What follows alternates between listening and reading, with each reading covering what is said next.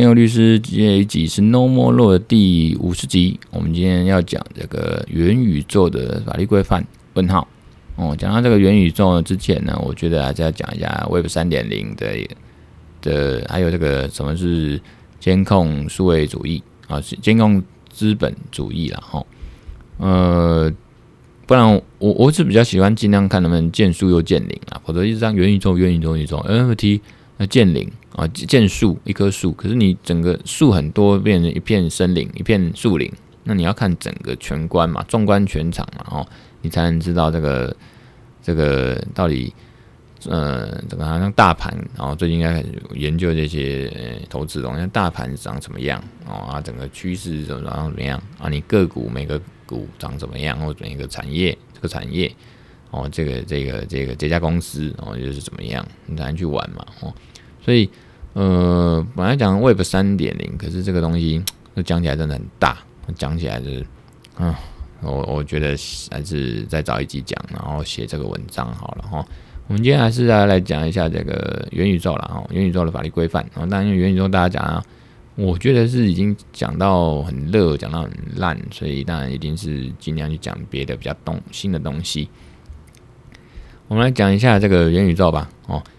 那当然呢，大家讲 Metaverse 你讲懒的，就是说在现实世界外啊，这个连接或建造一个虚拟世界或时空，好像过去一电影一级玩家哦，大家要看一级玩家就是这种虚实整合嘛，然后一个人坐在一个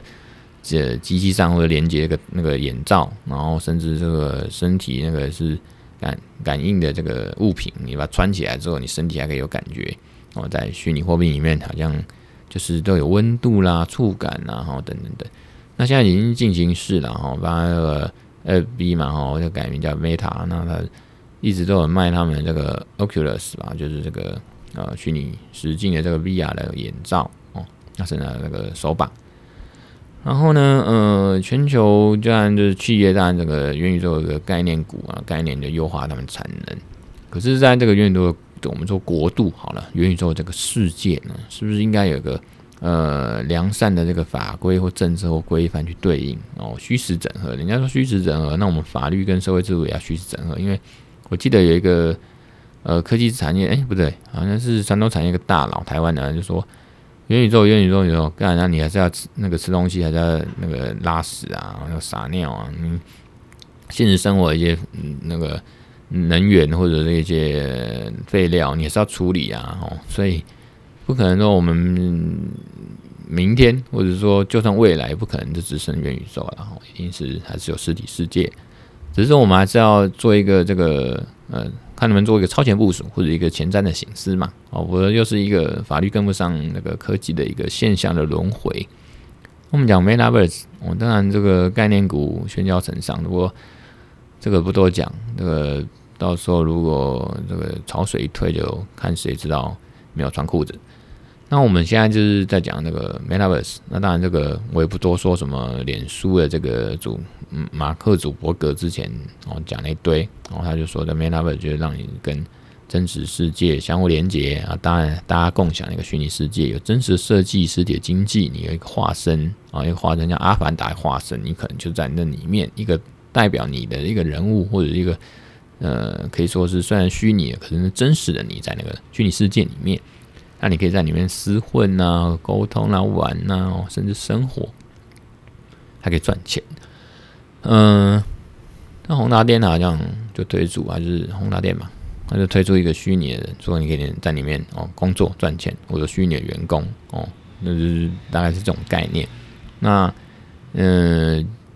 那我之前说 NFT 这个东西就是元宇宙的一个入口，因为你可以用 NFT 去拥拥有，比如说你的。呃，数位艺术品哦，或者数位的这个物品，可以展示它哦。你戴出特殊眼镜，你就可以看到这个作品在你面前呢，就是一个元宇宙，你在那个虚拟实境或扩增的这个实境的一个呃 Metaverse 哦，那你就可以好像在里面看你的那个数位艺术品哦，那样子一个概念哦。像我前几天看到一个呃呃策展单位。那他就是卖那个现在 NFT 最有名，因为他算是最有名，无聊猴，而且是猴子嘛，然后很潮的样子，然后各式各样的墨镜、帽子，然后打扮颜色这样。那我那时候用那个手机，光用手机当然不用戴什么去那个眼罩了哦，我直接不用戴着特殊眼镜，我直接就在手机上滑滑滑，它就是一个呃，应该说可以三 D 的一个世界里面，就是好像一个虚拟的一个策展室，那你就要滑滑滑滑滑就可以去看，可以去看，去移动，可以点选那个它放在这个虚拟三 D 世界里面的一个呃艺术品，大概是那种感觉。呃，总之呢，嗯，我们之前提到说，Nike 它也是在做这样子的呃元宇宙世界的虚拟世界的一个准备，他们已经在申请一系列的品牌商标哦，到时候虚卖这个虚拟球鞋和运动衫哦，那有点像那个虚拟货币、虚拟世界的一个游戏里面的宝物一样，你可以穿上哦。那当然就是一种一种，我有听到一个说法，我觉得不错，就是很像一个象征的东西啦。哦，那那个象征东西，它化成实体上的意义，比如说。我们实体上买了双 B，甚至是开了玛莎拉蒂哦，兰博基尼哦，法拉利，它就是一种象征。它实际上有拥有哦，花钱买哦，这样象征，那人家对你的感觉就是不一样哦，就提升了。那在虚拟世界也是啊，譬如说我们传统那种以前啊玩这个线上游戏，那你就是有这个宝物，表示你很屌哦，你买得到，或者说人家或者你练到这个那个一定程度，或者怎么样完成任务，你就是拿到，比较你很强，你等级很高。嗯，有点像社会评价就高。那我在元宇宙一样嘛，你拥有这个艺术品，或者你拥有这块土地，虚拟土地哦，你拥有这样子的东西，你就是厉害哦。但里面就是那呃，我觉得这个就是慢慢之前讲的数位的权利、数位的主权、数位人格权什么的哦，这个慢慢的就会形塑出新世界真的一个权利的义务权，一个比较具体的主体的概念。哦，数位人权，因为那个就影响你嘛。哦，那个我们讲传，呃，比较我们喜欢用传统的概念，现在呢，一直呃，脸书晒这个你的小孩子，从他零岁晒到十岁，这十年下来，人家哦，别人来看你这个小孩子在上面的一些照片啦，或者说言行啊，就会开始有些评价，那评价就影响到实体世界的一些观感跟。评价就是名誉嘛，哦，所以我把公司我们就商誉，所以一样啊，会有一个数位权利、数位人格权、数位人权，一定会有哦。那只是说现在它在发展中，那可能还没有被人家多拿出来讨论。嗯、之前我之前好像自哦，我之前写那个数位自主权什么的，也还有数位，嗯，我看一下，之前写的。呃，数位自主权那个这个，现在先稍微提到，就是我们国内其实有立立法委员有甚至有去提案哦，宪法修正草案，其实提到数位人格权、数位基本权，所以这个是一个呃很新的东西，可是它蛮重要的哦。可能你一时啊，这种人权的东西是这样，你说能、吃饭吗？哦，不行。可是它重不重要呢？啊，重要，这么重要？如果你没人权，你连吃饭的资格都没有哦，所以。这个有空我们再慢慢好好讲。总之呢，呃，像微软他们也是有哦提出这样子一个呃元宇宙的一个商品叫 AutoSpace 哦，他们这个元宇宙的相关商品就是他们打造一个叫 N 楼哦，不是 N 号房的 N 哦，是 N 楼，反正所有员工可以进入这个 N 楼哦这样的一个虚拟空间，那代表用代表自己的这种呃全息式的这个虚拟人像。哦，那还有跟其他的员工来做一个训练，像互动。那呃，之前那个 Google 母公司呢，Alphabet 的执行长哦，就是那个斯密特嘛，哈，他就说要重视这个元宇宙带来一些隐忧。那第一个啊，有一什么隐忧？网络沉迷嘛，你自己想想，你就整天带着那个在元宇宙玩哦，那个过生活。我就要想到以前有一个电影叫《猎杀代理人》，哦，那个布斯威利演的，每个人都在呃在家里，然后就是套上这样一个装置，然后就很像那元宇宙。然后大家不过那个装置是哎、不一样，他那个是在套在家里套上装置，就是猎杀代理人这个概念。不过它是透过装置连线到实体的一个机器人，哦，那个那个那个不不是就不是元宇宙。总之就是怕你网络沉迷啦，哦，还有这个线上的这种呃社群互动一定有歧视对立，也就是现在脸书它很多问题哦，已经有很多问题了，然后把它变更严重、更放大。那再来一个，那人选择戴着这个眼罩来虚拟世界，这个元宇宙花更多时间，那谁要制定规则？是原一样脸书或元宇宙那个他们来制定规则吗？哦，就像现在脸书的规则哦，它审查你言论，让你消失，让你言论被呃禁言，把这个情况变得更严重嘛？哦，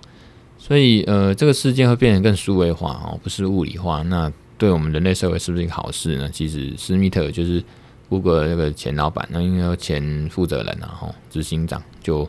带来一些质疑。那主要还是 AI，因为这个 Metaverse 背后，但我们说 A B C D 嘛，AI 哦，那个呃 Blockchain 哦，区块链，再来就是 Cloud 啊，云端运算，那再是 D，有人说是 Big Data 哦，那有人说 D 是 Device 装置，都一样 A B C D。它里面这个元宇宙背后概念一定是很有关键技术，就是 AI 嘛，哦，那 AI 当然被风险管制。所以之前特斯拉那个创办人那个马斯克也说，他对自己公司的 AI 透明度跟安全性信心不高哦，要再加强。所以这个 AI 的法律，当然之前我们讲 AIoT 的这个法律体系都讲到，包括脸书的审查、言论上 OK 吗？或者说这个呃 AI 这种智慧机器人，那应用法制怎么样？那欧盟他们一连串的这个管制的规范。OK，那总之呢，我们透过 A I 跟 VR 哦，就虚拟实境这样对先端、先端的那种假讯息啊、仇恨性言论，其实我觉得在元宇宙如果没有弄好的话，会更严重哦。你会加深对这个社群网上、对网站、对这个青少年儿童潜在的危险。譬如说，现在全球各国监管机关对脸书的审查是越来越严格，那我们其实对 Metaverse 也是要做一样的一个前瞻的形式，就是说。法律跟政策不只要规范现实世界，也要使这个网络或者说元宇宙这样的虚拟时空呢，受到一个规范的拘束，不能让它变成法律的化外之地嘛。因为我们迟早一定是会进入这个 Metaverse，然后，然后在这样数位时代啊，我们这个政府的角色跟人民监督，这两个的参与其实都很重要啊。譬如说，有个治安大师叫做这个布鲁斯史史史奈尔啊，他那个也是德文。那他这在他的一本叫《物联网生存指南》里面就有提到说，法律在科技方面还是很重要哦。我们之前讲过，那个虽然是技术跟管理是呃一二，那其实三呢不可偏废，还是法律面。纵使它占的这个成分是很呃只有可能五趴十趴，可是它的影响力其实每个都是举足轻重。刚才讲，呃，第一个是这个呃技术。第二个是管理，第三个呢是法律。虽然法律占 per percent 呢，这个是比例是比较低，可是每一个呢都是很重要，不可偏废。嗯，通常就技术先发展出来，然后发展出来我们就要管嘛。啊，管了之后一定要有政策跟法律规范嘛。哦，那如果你有不当的这个法律政策跟规范，那你就没办法管。那最后呢，技术可能就 GG 了，或者是任由它哦。发展就是遭到一些风险跟这个嗯毁灭哦，所以技术最后呢会不会把自己杀掉呢？或者说我们啊透过法律跟管理不当呢，把技术给扼杀了哦？我们很多产业就是这样嘛，拜拜了嘛哦。所以呢，呃，面对这样的技术变迁呢，我们要去掌握啊，怎么讲掌握？我就说举个例啊，大家知道用网络来保持联络哦，可是你。这个没想到出现二 B 哦二 B，然后呢又出现这个这个 NFT 啦，无人车 AI 啦，数位助理啦，哦，数位这个呃，不然就是机器人，一直出现新的技术。那你每当法律规范呢，先呃，你以为你掌握这样技术，立了这样花很多钱立了这样的法律规范哦，去管制管理。结果呢，新的东西也出，所以我们很容易陷入一个技术决定论。我以为要技术是这样，哦，我用一个规范去套它。结果我们以为现在的这个定的这个政策跟法律有效规范这样子的技术，以为可以做好的资安管理跟防御，可是早就那个你认为技术的，早就这种技术早落后了，早就旧了，哦，落后法律，也就是说法律早就落后这样的科技发展，哦。那你就不能去预测新的科技带来的风险跟攻击哦，甚至你呢三现在大家也知道，以前哦可能这个三十年五十年才有一个巨变，哦科尤其是社会发展跟科技上，现在是可能五年，呃，在十年、三年，还有十年、五年、三年，哦，甚至搞不好一两年就忽然冒出来了。那么三年前谁知道 NFT 啊？哦，现在就 NFT 啊。所以呢，呃，如果你们就没法预测说未来三年、五年、十年科技上面的根本层面的一些突破性的进展跟预测呢，所以你常常就注定会法律跟不上科技这样的一个结果。哦，所以呢，呃，我们正讲啊，这个剑桥分析公司的这个创办人，也就是这个剑桥分析事件的吹哨者，呃，克里斯多夫怀利，然后他在一个这个心智操控这个呢，my fuck 啊，my fuck，。我那个在书里面提到四个监理原则啊，这是当做给立法者的一封信啊。他希望能建构出数位监理的环境，让网络生态系哦，我相信也包括这个元宇宙了哈。他要让它更安全。他认为说法律跟不上科技发展，这个只是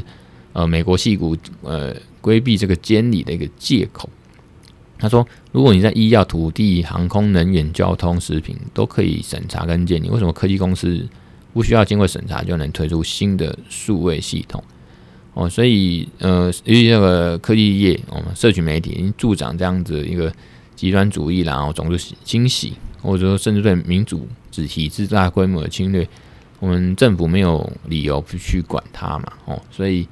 呃，我就略过这个四大建立好了哦。那个之前其实在讲呃科技跟不上法律那一篇哦，好像有讲过。总之就是，不管现在的 FB 啊，或或者它之后的这个 Metaverse 这种情况，哦，驱使整个世界，呃，科技跟政策法规必须并行，那不能陷入说哦，法律就是本来就跟不上科技这种迷失跟思维嘛。我们要根据一些原则，哦，不是一些根据现有的技术，就算你要根据技术，你要去预测未来技术，你要去去决定怎么去监理这样的新兴科技跟环境啊，不能才不会被过时的技术跟商业模式，我觉得。就把它放到这个法律规范里面，那就是白搭。那四大监理原则我要再讲一下，就是说，包括程序、程式设计师、工程师，他们还是要需要这个道德规范跟法律知识。像我们律师哦，就有伦理规范嘛。我们因为有规范、有自律哦，才能取得人们的信任。所以你城市设计师，你要为自己打造出来的东西负责。第一个就是说，像这种呃网络龙头的监理，包括。Meta 哦，就是改名后的脸书，他们的监理应该比较一般的公营事业啊，比如说像 Google 这种巨头，它的呃搜寻引擎市占率已经超过百分之九十。哦，FB 在成年人这个领域使用的这个社群媒体市占率百分之接近百分之七十，它跟一般那种实体公共设施一样，变成我们日常生活的一部分。如果它一消失，我们生生活、商业或者社会常常无法运作。像上次几几个月前吧，脸书忽然当，那 IG 当然也跟着当，当了之后，你好像忽然就消失了，网络世界没了，你忽然不知道怎么办，怎么联络，你的惶恐呃恐慌感就来，你觉得你在呃网络世界消失了，尤其你每天一直黏着在脸书上的话，它就是跟公共建设一样，忽然好像那个世界没，好像你那个那个高速公路没了，啊路道路没了。你要怎么去移动？怎么去联系？所以，它将那种网呃科技龙头他们公司他们提供服务的产品呢，规模大到足以影响我们的生活哦，就是公共利益啦。公共利益当然就要优先于他们网络龙头里面的经济考量，要要要去要去做一个监管呐。哦，好像公营事业这种公共设施一样要去监管。那呃，大概是这样子。好，那。呃，他我上次一集有提到那个嘉义的那个法官哦，陈法官陈婉玉法官，然后他那时候针对 NFT 提出一些法律上的看法。那这一次呢，他又在十一月十七吧，哦，他投书，然后他有提到这个元宇宙的司法困境，我真的蛮佩服他，他当然还蛮跟得上哦。他是说呢，呃。司法司法在元宇宙可能面临的困境，第一个就是说，呃，审判权、管辖权，因为元宇宙它是打破空间限制嘛，一个虚拟实境，全球用户都可以透过网络自由进入，在一个大平台。那如果说上面有一些法律的纠纷呢，哦，有赔偿呢，诈欺、攻击呢，那用什么国家的法律呢？哦，这个话就是诉有诉讼怎么去判定他的呃审判权、管辖权？据说我刚才有提到嘛，然后这个微软执行长那个纳德拉哦，他之前就有个线上会议推出一个就是呃新产品哦，就是说 Dynamic 三六五哦，Connective Space 这个新产品，提供一个一个一个全新视角，帮助我们管理者去了解客户在在这个零售商店、员工在工工工厂空间哦这个移动跟互动啊，如果发生这个这个纠纷发生，比如说。用这样的技术呢，呃，元宇宙啊，微微软干这样的一个新产品一个技术呢，哦，我们就可以让这个参观英国的新冠病房或者丰田、Toyota 的汽车厂，那这样穿越的感觉，哦，这样子变成说现实世界已经变成在虚拟世界可以这样穿越，我、哦、透过这元宇宙这样子去穿越，那、如果发生什么纠纷，我们要怎么去认定司法的管辖权、审判权？那当然说。元宇宙的支支付系统，那怎么付钱？就是加密货币或者这样之前讲 NFT 这样去去加交易嘛，哦，那它到底一样吗？它到底是算呃货币呢？商品呢？呃证券呢？还是法律上的这个财产上的经济价值或者虚拟资产？哦，这个都是还在讨论的哦。那举证责任，这是最。那科技通常会出现问题，像之前讲的那个自自驾车哦，无人车出问题的时候，那怎么举证？谁举证？举出什么样证据？像元元宇宙，如果是用一些去中心化的程式哦，因为这个提到 Web 三点零，我们是一个相较于之前那个 Web 二点零的互动哦，就是说脸书上面互动，还是 Web 一点零的单纯的，我们就是上去 po 文章、部落格哦。那呃这样的情况下，这样的情况下，元宇宙就是 Web 三点讲掉是区块链这种去中心化，然后抗审查，然后不可篡改，每个人都有自己的资料，不像 Web 二点零二 B，你的资料就是他的。那中心化到一个极致，然后它可以决定你数位人格或者你在那个网络上是消失存在。哦，你的你的言论是不是要被审查？然后你的一举一动，你的资料管理，你的资料经济，全部都被他掌握。所以这个是 Web 二点零。那么在元宇宙中 Web 三点零去中心化的情况下，你使用它的程式，然后如果有交易的纠纷，那举证责任是呃现行的，像现行法，通常都是我们原提诶原告，我们要提告的话，就我们要举证。可是我们怎么举证呢？资料。元宇宙这种去中心应用程式都是这个科技大公司的，那我们怎么举证？是不是修法说举证责任要转移到这些元宇宙的去中心的这种呃科技大厂呢？哦，这个就是一个呃元宇宙其实马上遇到一些在司法上的一些困境跟困惑了哦，所以呃